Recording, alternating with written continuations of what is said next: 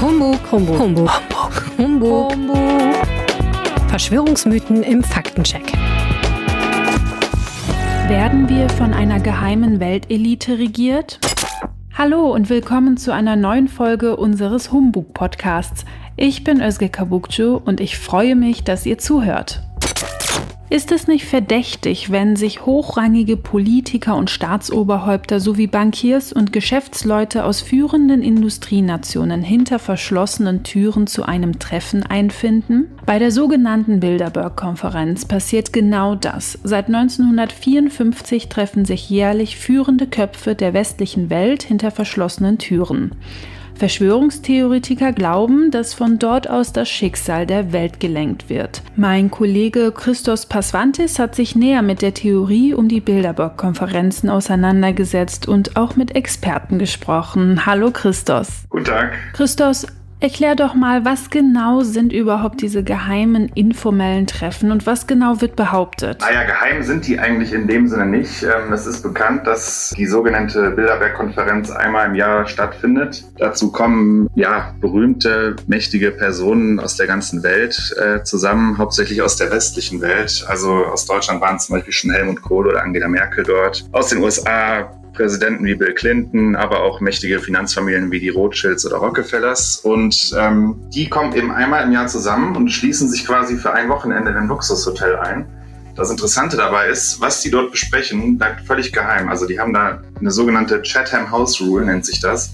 Das bedeutet, alles, was dort drin besprochen wird, darf nicht an die Öffentlichkeit kommen. Woher kommen denn diese Verschwörungstheorien? Naja, man muss natürlich sagen, so geheimnisvolle Treffen hinter verschlossenen Türen, wo die mächtigsten Menschen der Welt zusammenkommen, das ist natürlich optimaler Nährboden für Verschwörungstheorien. Vor allem, weil jahrzehntelang eigentlich gar nichts über diese Konferenzen bekannt war, obwohl auch teilweise Medienvertreter teilgenommen haben. Da wurde extrem wenig darüber berichtet. Und da es aber unbestritten ist, dass diese Konferenzen existieren, sind die Verschwörungstheorien da eigentlich naheliegend. Und wie verbreitet ist die Theorie? Also ich würde schon sagen, dass die Verschwörungstheorie um die Bilderberg-Konferenzen zu den bekannteren gehört. Also es, es, gibt ja diese Theorie von der New World Order, also die neue Weltordnung. Und demnach äh, glauben halt ja, relativ viele Menschen, dass von, von diesen Konferenzen aus eine Art geheime Weltregierung quasi gebildet werden soll oder bereits äh, im Hintergrund agiert und von dort aus ja die Geschicke der Menschheit leitet. Du hast unter anderem mit Soziologen und Elitenforscher gesprochen. Was sagen die denn dazu? Ja, ich habe zum einen mit dem Professor Michael Hartmann aus Darmstadt gesprochen, der ist äh, einer der bekanntesten Elitenforscher in Deutschland.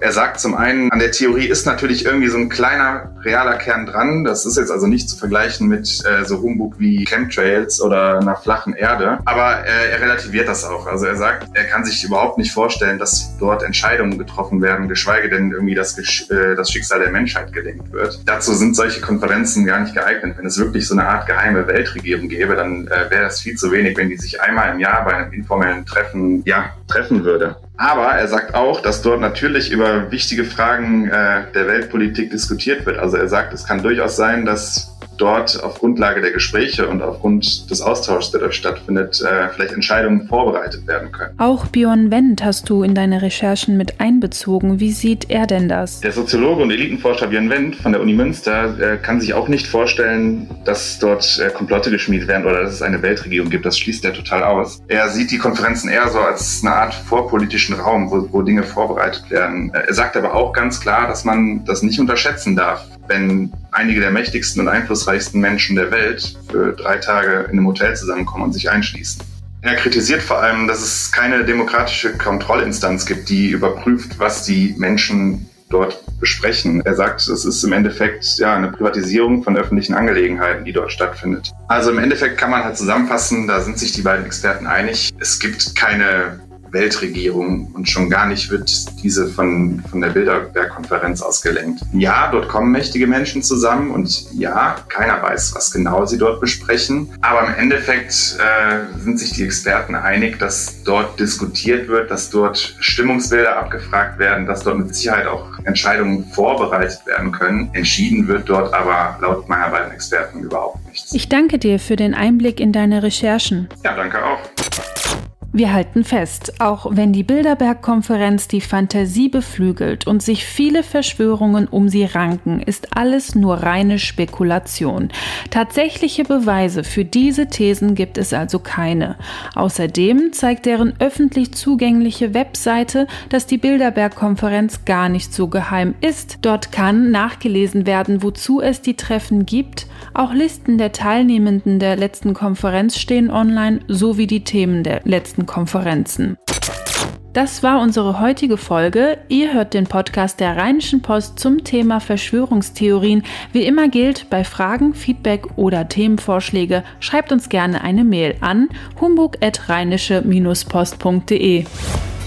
Mehr Verschwörungstheorien im Faktencheck rp-online.de slash humbug.